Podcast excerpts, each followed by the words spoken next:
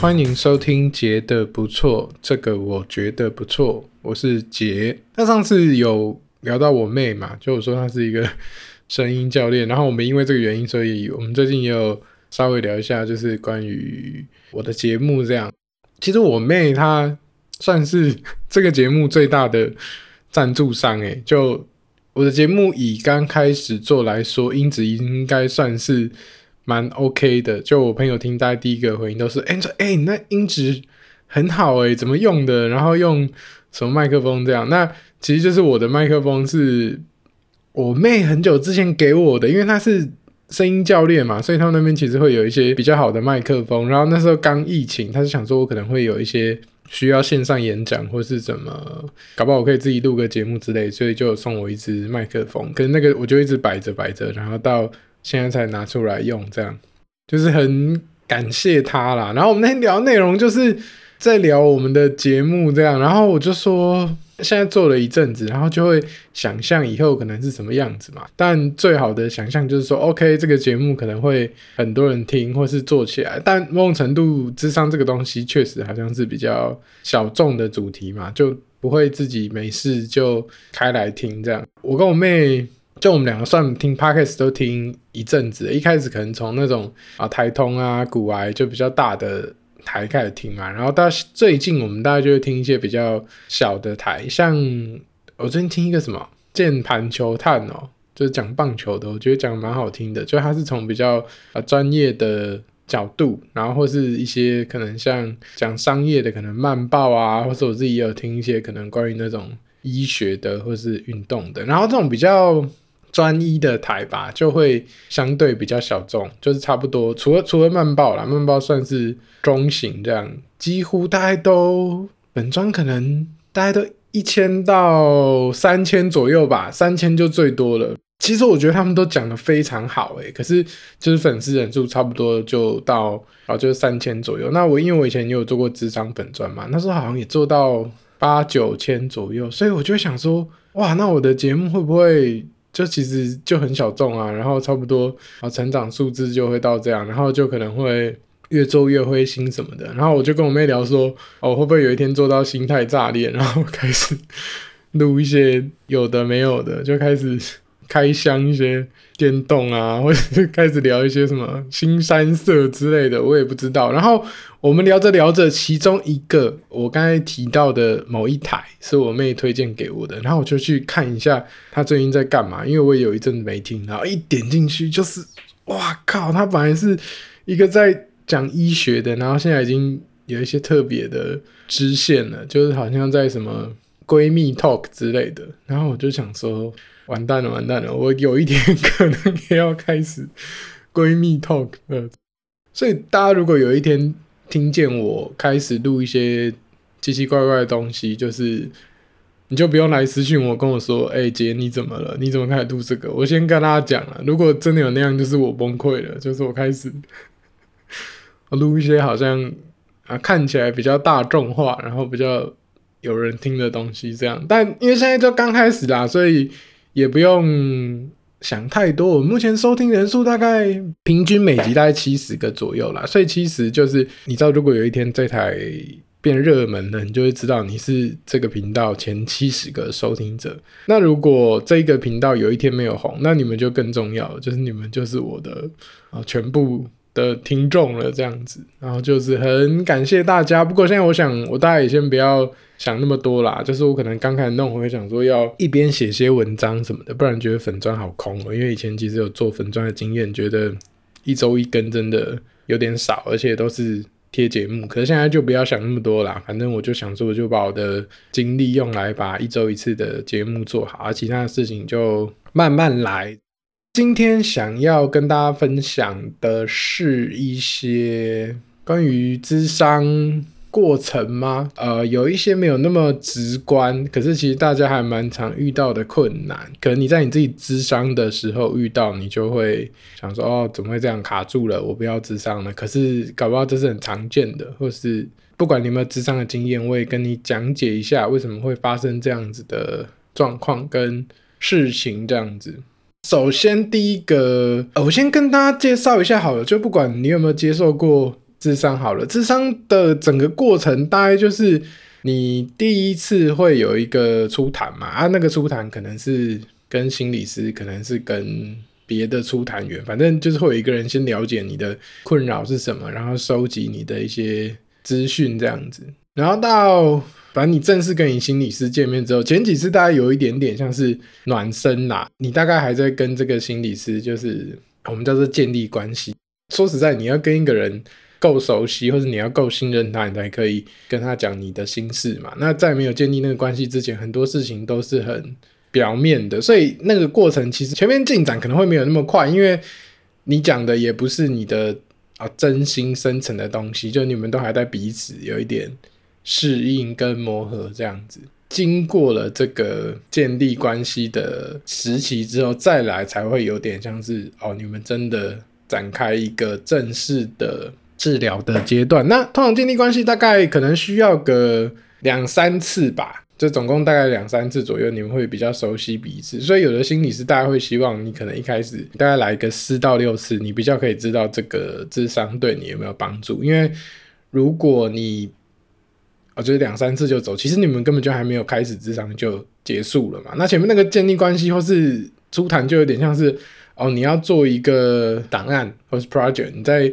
开那个资料夹，你在建那个外壳的那种感觉。那你差不多到第四次、第五次之后，你才开始有点好像正式作业，你开始去填那个肉这样子。实际上你在咨商的时候，你会遇到的一个很常见的状况，就是你的改变跟你那次谈的状况有点对不上，或是不成比例的感觉。就具体上来说，就是，哎、你觉得这一次可能谈得很深啊，很猛，可是下一次我觉得我心情啊变得不太好，或是我反而心情没有变好啊。第二个可能是，哎、其实我觉得我们那一次没有聊什么，就就是闲聊而已，可是我下次突然好很多，哎，然后这个算是智商蛮常见的状况。那我觉得这个事情不管让没有智商经验，或者说没有智商过人啊，没有智商过的个案跟。我们讲新手的心理师来说好了，都会蛮不知所措或是挫折的吧，就想说，哎，怎么会这样？到底发生什么事了？所以你可以想象嘛，如果你是个案，你会经历一个事情，就是如果你遇到的是，哎，上次没讲什么，然后结果下次就好了，你就觉得说，哇，这心理师太神了吧，根本就是神。啊，有时候你会遇到，我明明好像谈很深，然后我讲很多，可是我下次反而心情不好，或是心情没有改变，反而或是反而变得更差。这种时候你就觉得，哇，这个心理师他根本就帮不了我嘛，这太废了嘛，怎么会这样？这个就有点像是那个股癌很常讲的，这叫做什么？看涨说涨，看跌说跌。今天有一个股票它涨了，你就觉得哇，它是一个好股票，然后它跌了，哦，它就是一个烂股票。可是实际上，可能它本质上都是一样的啊，它不会一个礼拜、两个礼拜就差那么多嘛。那智商也有一点是这样，就是哦，可能上个礼拜他没有做什么，可是你好了，他是一个好的心理师。然后下一周明明你们做了很多事情，可是却没有很明显的改变，就想说，哎，这个智商是不是没有用？可是实际上真的是这样子吗？那在智商里面的改变，其实有一点像是说，你真的会经历一段。不是很舒服的过程，就是不见得每个人都是啦。可是智商它有一点点像是热敷或是健身好了。智商的改变，它不是一个像是修的过程，就是它不是把一个坏掉的东西修好，它比较像是健身或是热敷，甚至是整形的感觉，就是。那健身热敷，它就是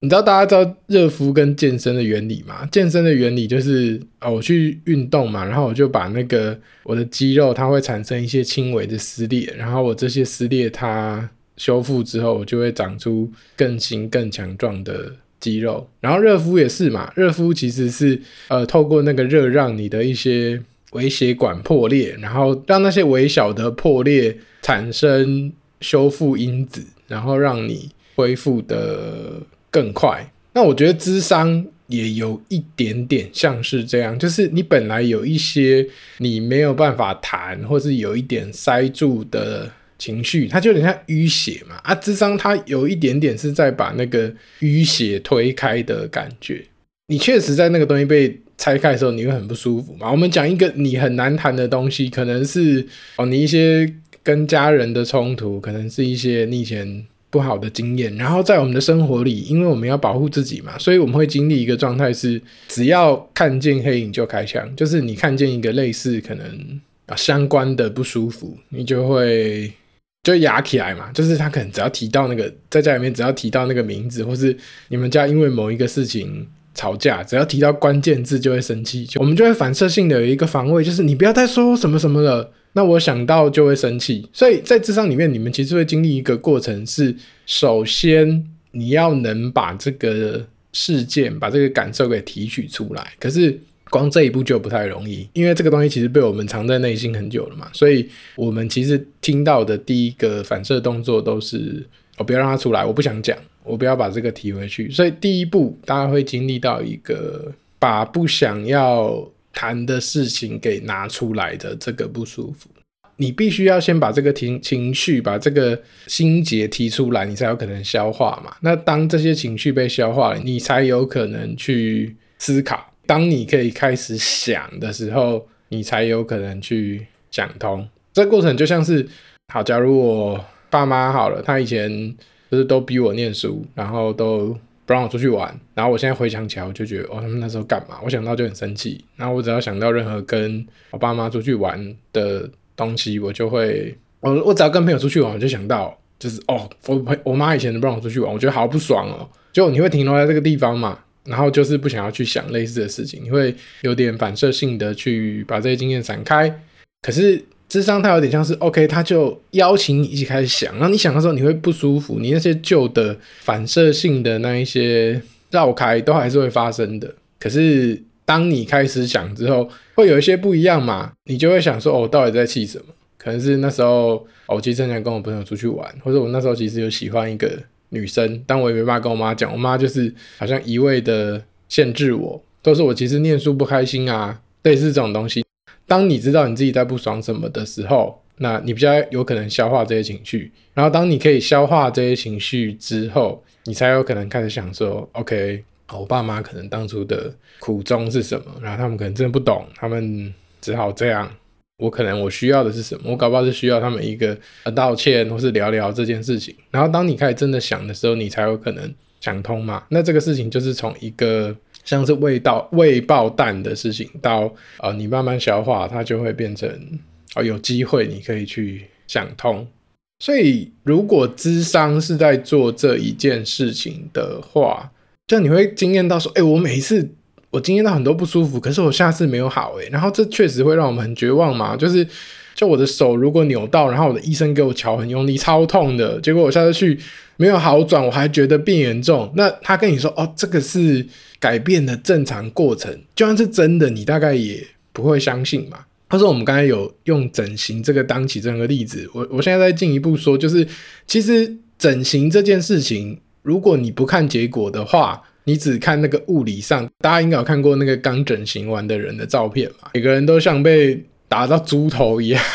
所以其实我我觉得，不管像我们前面讲的啊热敷啊健身，或者是刚才举的那个整形，它其实就是。智商它有一点像是一种有意义的内在的经验的重组，就是我们确实要把某一些东西敲开，然后确实要把那些东西拿出来，然后重新去啊排列组合，就像整形可能是把你脸上的某一些骨头给敲敲掉，然后排成一个会比较好的形状。可是如果你是啊某一天撞到，然后你变得鼻青脸肿，你就很紧张嘛，你就很害怕说啊完蛋了完蛋了，我会不会？就是毁容，可是实际上，如果你知道那是一个，好像整形那样，整形隔天鼻青脸肿，你不会觉得完蛋了吗？你会觉得 OK，这是一个嗯改变的过程。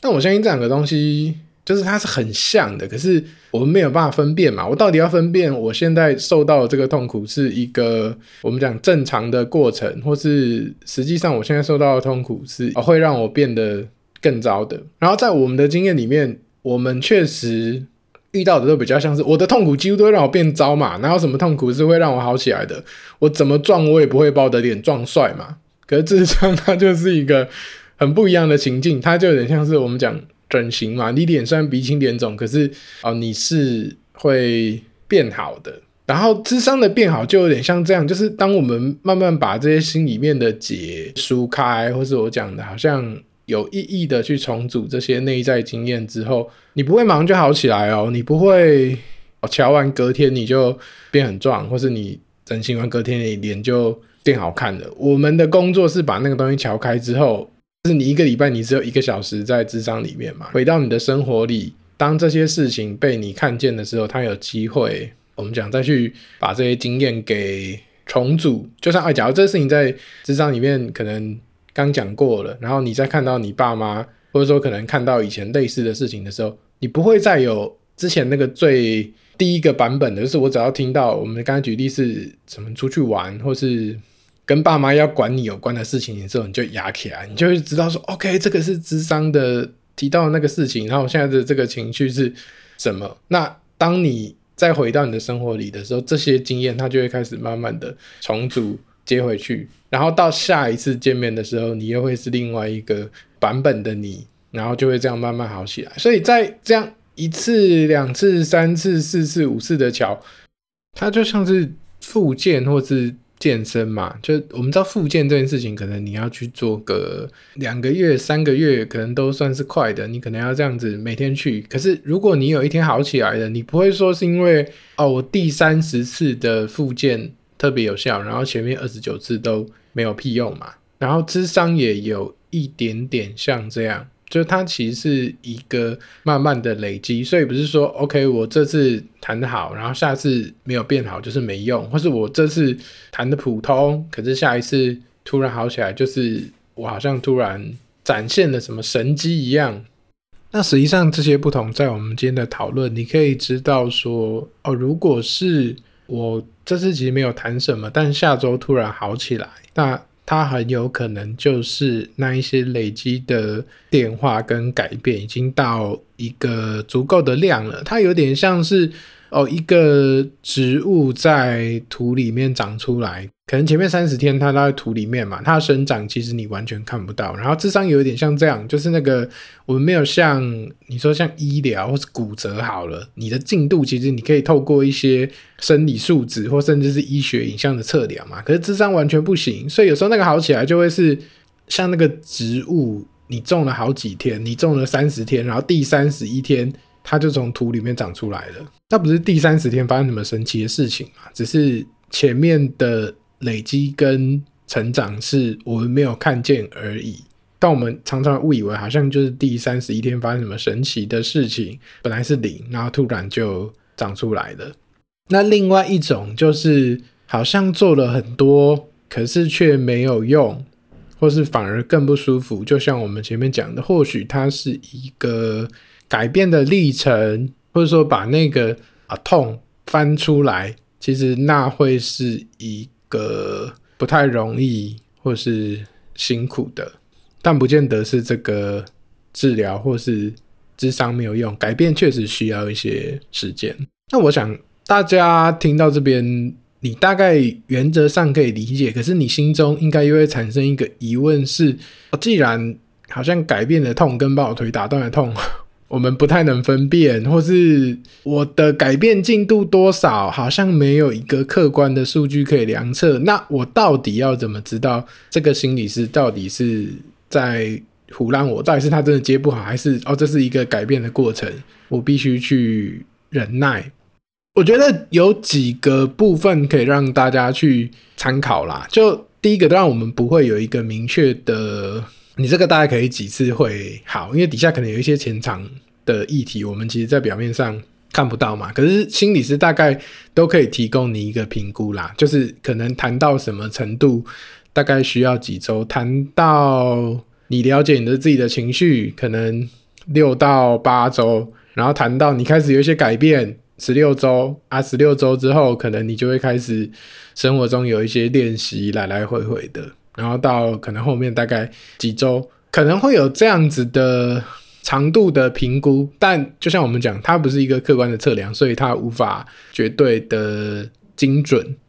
那除了这个到底要多久以外，还有一个部分，就是因为其实你讲同样的治疗好了，每一个人的体质其实不同嘛。你说像那个附件，有的是用凹的，啊，有的人他就很耐痛啊，你怎么凹？你跟他说哦，这样凹比较快，然后他也可以忍受，那你们就可以用那个比较凹的方式嘛。可是有的人他就是啊、比较不耐痛，或是他可能体质上就有一些不一样的地方的时候，其实这是会需要因人而异啦。所以当你在智商里面有一些不舒服的时候，你也不需要。哦，好像勉强自己说，哦，这个就是生长痛，然后我要忍耐，我要忍耐。其实就是当你不舒服的时候，你就可以提出来跟个案讨论。我也几乎都会跟我个案讲说，改变过程确实是不舒服的，可是智商它像是一个马拉松，它绝对不能痛到你受不了，这样治疗是没有意义的，你就没办法持续嘛。所以我们要在一个可能你觉得有一点不舒服，我们有进展，可是你又可以忍受的位置，然后这个。位置到底在哪？因为我不是你嘛，我其实不知道你的不舒服的程度，所以这可能需要我们要共同合作。我会邀请他，可以告诉我他的感受，或是可能我今天跟他谈的东西，我自己觉得有切的比较深入的时候，个案有时候可能不敢讲，那我可能就在最后跟他确定一下，就是啊，今天谈这个会不会不舒服，或者他下次过来的时候，我也会跟他确定一下，可能这几周的感受。那还有一个部分就是，当然改变。不会马上发生嘛？我相信来咨商的人也会知道。可是到底那一些小的改变可不可以被你们两个之间讨论？就像你的情绪，可能你你不会看到。我们用我们前面讲那个出去玩的例子好了，你不会看到你爸妈哦不会哑起来。可是这从我会哑起来到我完全好了，中间到底有什么东西可以让我确认我们进步？那具体来说，可能就会像是我们可能会跟刚才说，当你在职场里面去谈到这些事情的时候。你的状态是不一样的。以前只要提到一些关键字，你就会开始生气，你就有很多情绪。可是现在至少，当我们在咨商室里面谈这件事情的时候，你比较可以有不同的角度去想。那就算你可能在智商室外，你还是一样想到会生气，可是至少好像你已经开始在这个地球的某处可以思考这些事情了。那我想，这个虽然不是完全好起来嘛，可是这就是一个中间过程的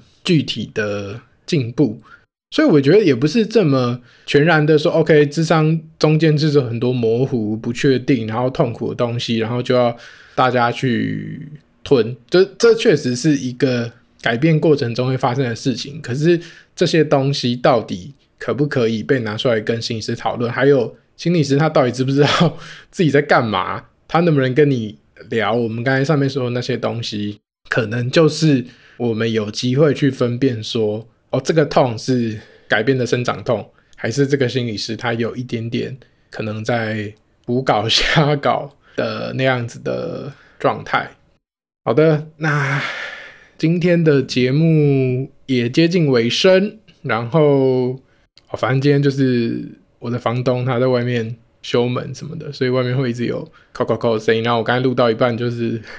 中断。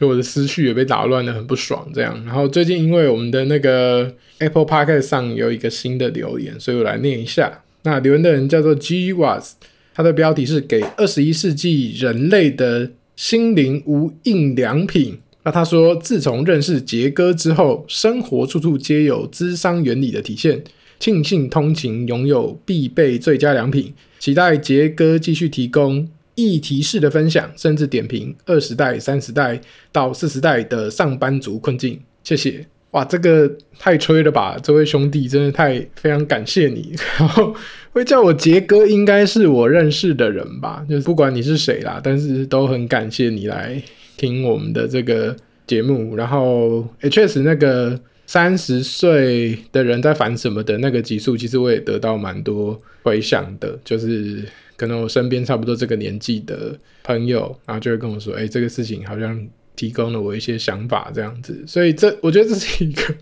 蛮好的意见啦。就就像我前面讲的，如果哦我真的智商的主题，我自己觉得都没什么热情，或是没有什么回响的话，那我可能就可以转型变成一个生涯困境台，就像什么某种大人学的感觉这样子。好，那今天的节目也差不多了。那我也想要邀请大家，如果你有问题想问的话，也欢迎你到我们的 Apple Podcast 上面就留言五星好评，然后我就会像刚才那样，呃，不管是朗读你给我的鼓励留言，或是你的建议，甚至是回答一些问题，那我觉得回答这些问题，其实也可以提供我一些做节目的灵感啦。就可能在这边简短回答完，那我觉得这个题目蛮有意思的，或许我就会额外独立出来再做一集这样。好，那很感谢你的收听，我们今天的节目就到这边喽，感谢，我们就下周见，拜拜。